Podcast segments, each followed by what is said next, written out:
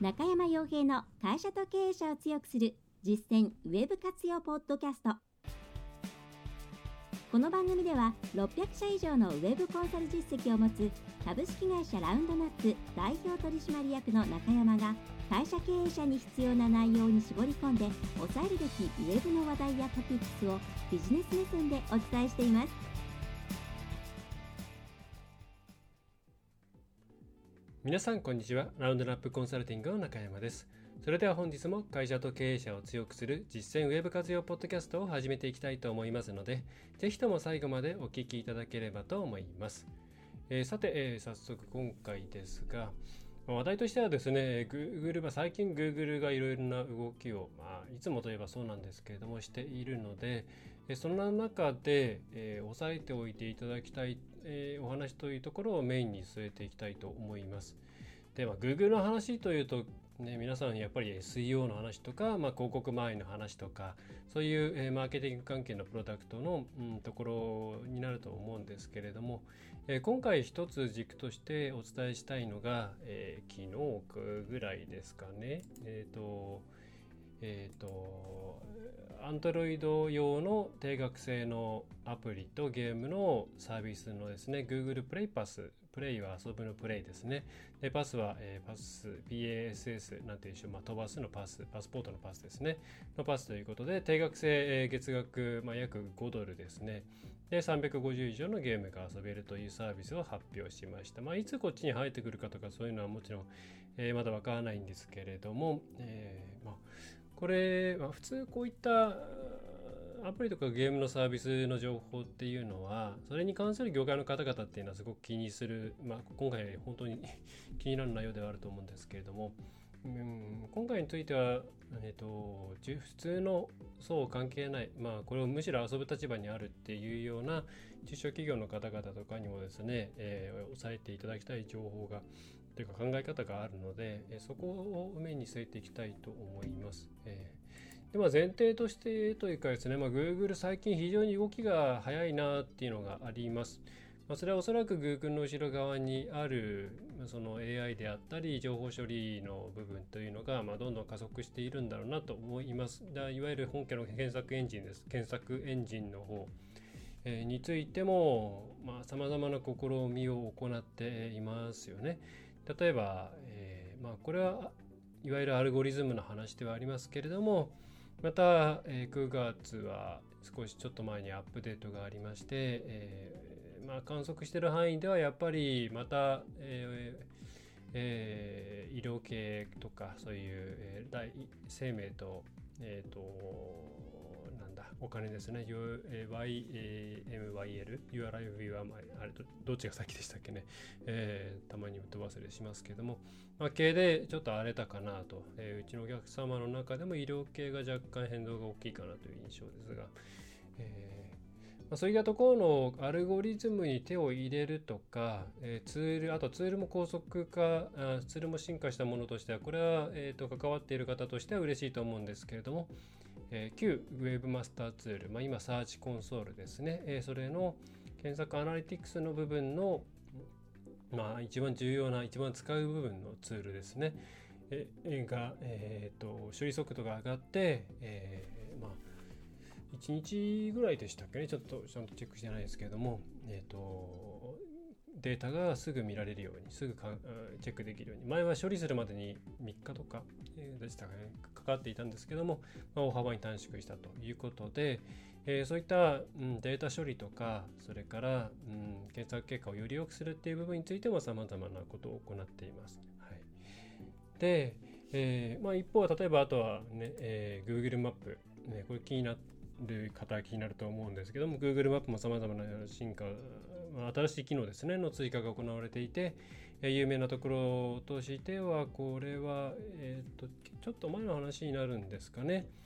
えっ、ー、とあのほら、えー、ネズミ捕りネズミ捕りっていうか何て言うんでしょう正式には、えー、まあスピード違反の取り締まりですかね、えー、とか速度制限の情報とか、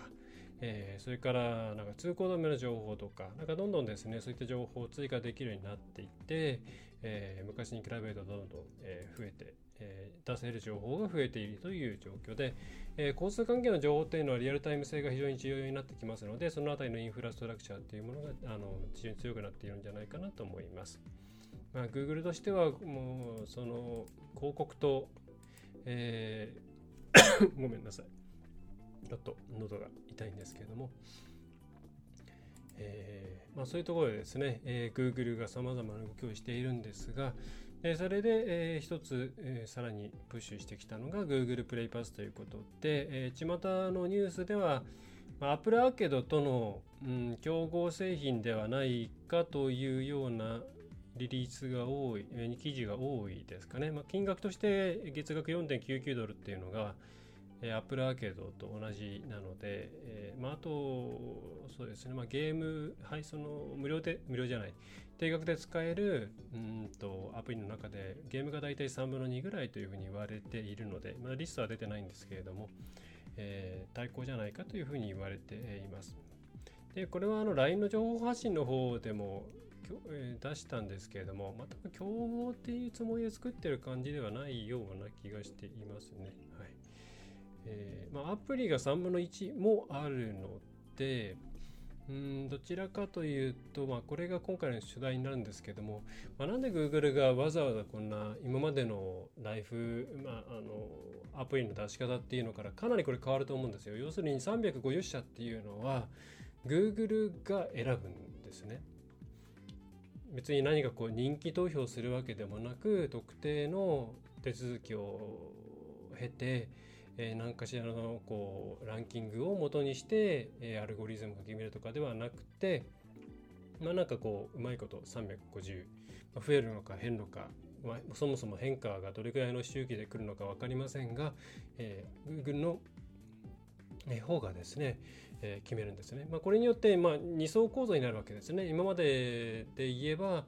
うん、なんでしょうね、えーまあ、全部フラットな状態であったわけなんですけども、えー、Google いわば Google 公式のようなものですね。昔の、えー、公式サイト勝手サイトみたいなもんですけども公式として350の中にあるものとそれ以外っていう形になっていくと。でこれが定額制、まあ、5ドルとかですから日本に入ってきたらいくらになるんですかね。600円とか700円とかになるのかな。えー、まあ、おそらく低年齢層とかスマホをむやみに使わせたくないけれどもアプリある程度安心して使えるものに関しては子供に好きに使わせたいとか。そういうですね入門の部分についてはこれを使いたいっていう方は結構いるんじゃないかなというふうに思います。でまた、うん、そのすでに入っているものを課金して使っている方、まあ、課金というか購入して使っている方が、まあ、それこっち使った方がいいんだったらこっち入って、えー、切り替えて他にいろんなものを使ってみようっていうきっかけにもなると思うんで、まあ、そういううんいろいろなアプリしかもこれは有料のアプリなんかも一緒いっぱい含まれているんで、まあ、おそらく Google としては Android を使ったらこういうことができるんだよっていうことを、えー、分かりやすく示してくれるようなアプリを優先して出していくんじゃないかなと思います。でこれから、まあ、Pixel とかいろんなハードウェアも出していますけれども、どんどんいろんな技術が出てきているんですが当然それを体験して体験させてくれるようなアプリケーションアプリケーションというかアプリがないとそれがなかなかユーザーに伝わらないと。でなかなかユーザーに伝わらなければ、まあ、なかなか iOS の過剰も切り崩していけないとか、まあ、そういう話になっていくんだと思うんですね。でつまりこの今回の Google プレイパスっていうのは、まあ、かなりそのうーんそういうファーストタッチをいろんなアプリにあのしかも無料なアプリっていっぱいあるんですけど大体評判が、まあ、無料だから使ってるってケース多いと思うんですね。私も、まあ、メインは iOS ですけれども、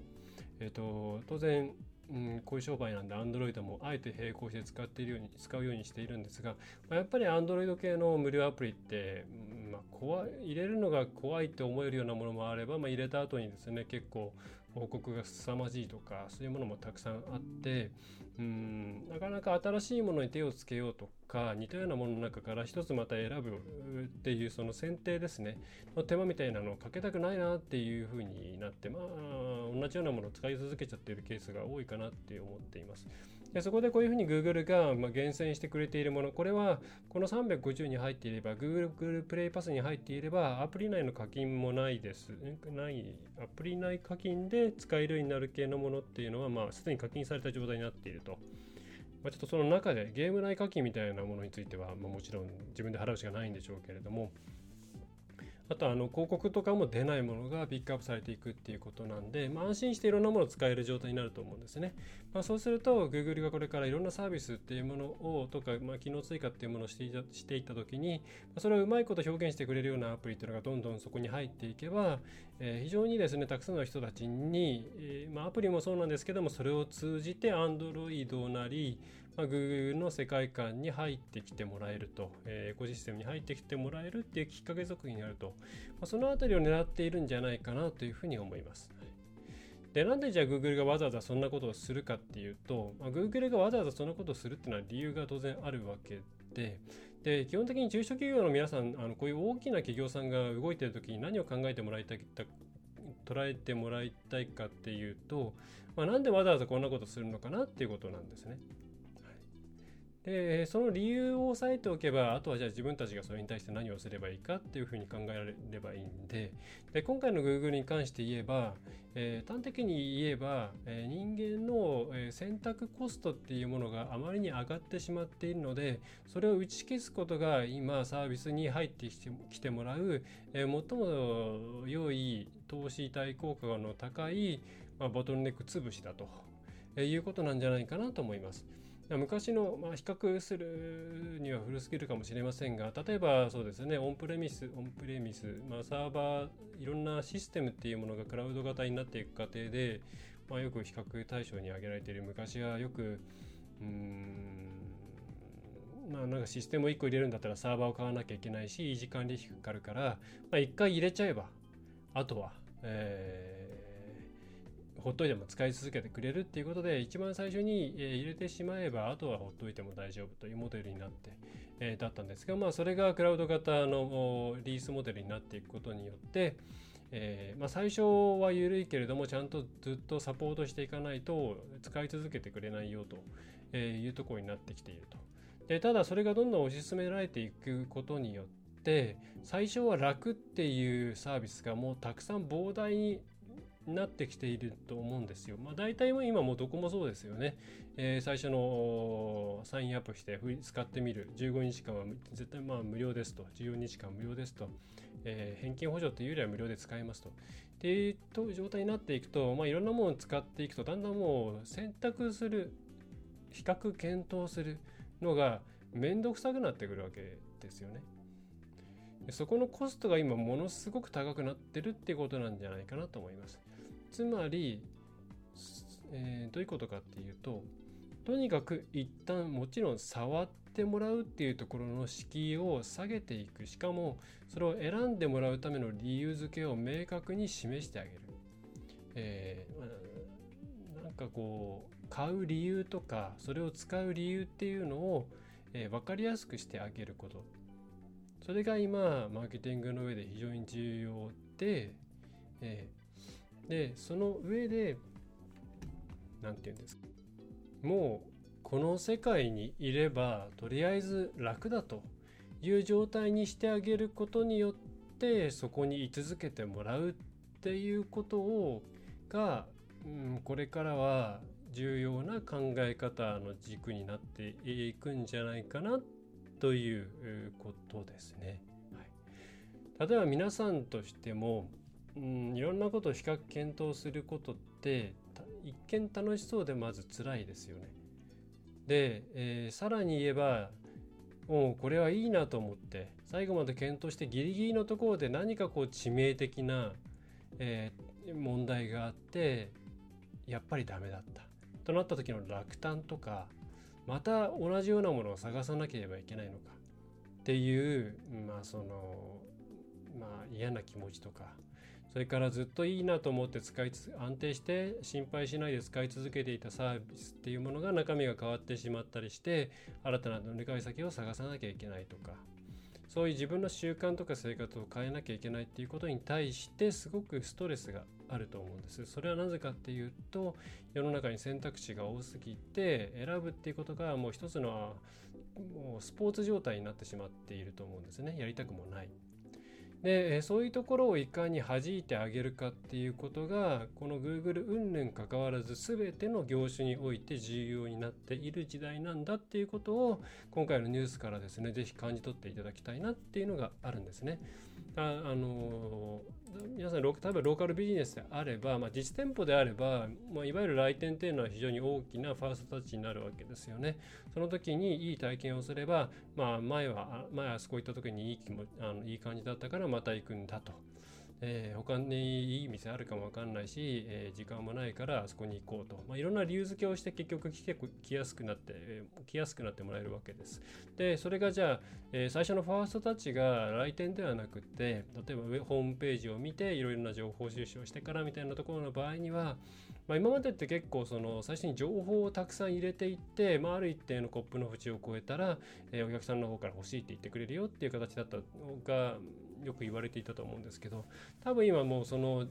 あの情報を入れるっていうものこと自体コップに水を注ぐその水を注ぐ手が疲れすぎて疲れ切ってしまっていて、まあ、そもそも入れる入れる行為をしたくないよっていう状態になっているんで。そしたら何かこうリスクが少なくて自分あのお客さんとしてもそんなに負荷がないようなもので何かしらこう触れ合えるもの例えば、えー、何かこう送ってくれればちょっとそれを診断して返すとかアドバイスして返すとかあの機械的にプログラムでポンって返す云々っていうよりはちゃんと人間が介在して、えー、その人間味とか優しさとか温かみとかそういう判断材料になるようなことは、えー、行う。さらにまあ偏方性の原理とかも絡んでくればもっといいんですけれどもそういうところをとにかく一旦やってもらってその後にどんどん関係構築していく方が効率がいいんじゃないかっていうことも考えてもらった方がいいんじゃないかなと思います。まあ、今までまインターネットにたくさん情報を載せられるっていうことでいっぱい情報を入れて入れて入れてそして選んでもらうっていうところをずっとま、基本的な考え方としてやってきた方も多いと思うんですけど今もうちょっとパラダまたちょっとシフトを考え方がシフトしてきてまず一旦体験体感リアルっていうものを、えー、まあ、どれだけ早くそこにたどり着いてもらうかと、えー、そしてその上で一定の、えー、あの信頼感とか安心感とかそういうのがあった状態でそこに情報とかをどんどん上乗せしていってもらうこれはうちの場合うちがコンサルする場合はまずちょっと心を開きます開開かせるような、えー、仕組みを入れましょうっていうふうに言いますけれども、えー、そういうことをしていかないと今多分なかなか選ばれないっていうことになってしまっているんじゃないかなと。でそれが今回の Google の取り組みにもやっぱり一つあるんじゃないかなと思うんですよね。はいだからなんかこうアップルアーケードとの何て言うんですかねに負けないように出してる商品っていう見方はあんまり適切ではないと思います。だからまあ偶然タイミングとして重なった、まあ、潮流同じ方向見てるんだろうなと思います。まあ、Google の場合、あとはスタディアでしたっけね。えー、Chrome とかそういう非 Android じゃないもの、Android じゃないものに含めてのストリーミングゲームサービスなんかもま展開しようとしてますし、まあ、もっと大きな枠で考えてると思いますし、まあ、Apple ももっと大きな枠で考えてると思います。えー、今回のニュースに関してはそういう、まず触ってもらって、その後はそこについてもらうっていうプロセスが、えー、重要になってくると。えー、そういうところをですね、えー、皆さんのお客さんも Google のお客さんも同じ人間ですから同じ思考回路になってますから、えー、皆さんもちょっとそこを意識していろんなプロモーションとか、えそれから最初にファーストタッチする時の重要性、え一番最初だからそんなに突っ込んだ対応しなくてもいいかなとか最初の何、えー、て言うんですかね、え情報の何て言うんですかねこうえー、ちょっと探りに来ただけだから、まあ、それなりの対応しておけばいいよっていうふうに考えるんじゃなくてむしろ一番最初のところが一番大事だと、えー、いうふうに思ってもらって現場のスタッフの教育とか、えー、それからそこでどういうアプローチ、えー、触れ合い方をするのかとか、えー、そういうところを力を入れていってもらうとローカルビジネスの方っていうのは、えー、いろんな、うん、お客さんとの関係性がもっともっと良くなっていくんじゃないかなというふうに思います。はいまあ、そんなことを今回のこの、えーと、プレイパスの記事でを読みながら考えましたね。うん、結局ねあの同じ同じ根っこから派生しているものとしてまあ、今たくさん経験税率の話をしていると思うんですねニュースとか、まあ、それはいろんな意図があってやってるケースもあると思うんですけど、まあ、極論を言えばですね2%の差ですよね。えー、だ1万円買ってまあ200円。まあ、それに対してこれだけのニュースがある。まあ、もちろんあのいろんな大事だってことは分かるんですけれどもでこの2%によって、まあ、もちろんそこに対していろんなこう家電なら家電量販店がそれに乗っけてセールやったりするんで、まあ、もっとお得度は上がるかもしれないんですけれども、まあ、かなりもう家電製品とかだけではなくてトイレットペーパーとかまで含めての、えー、消費行動が、まあ、起こせている実際どれくらい起きてるかっていうと、まあ、テレビで言うほどではないような気がするんですけども、えー、まあ少な少なくとも人がこんなに動いているっていうのはこれ単純にやっぱり人を動かすっていうのはその、えー、論理的というかちゃんと計算していくらいくら得だからストックしておいた方が、えー、いいなっていうことよりは今買うタイミングだからっていうふうに自分に理由付けをできてできればまあ買うんだと、うん、その理由付けとして、まあ、うまく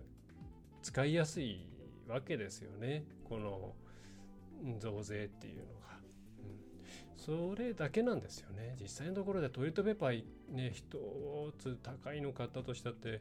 100円単位の話ですからうん、それがじゃあ2%変わったって言ったらまあ数円ですよね。それわざわざじゃあ車でガーってね行ってったらガソリン代の方が高いんじゃないかっていうこともあるわけです。それは別にそれを馬鹿にしてるってことではなくって人間、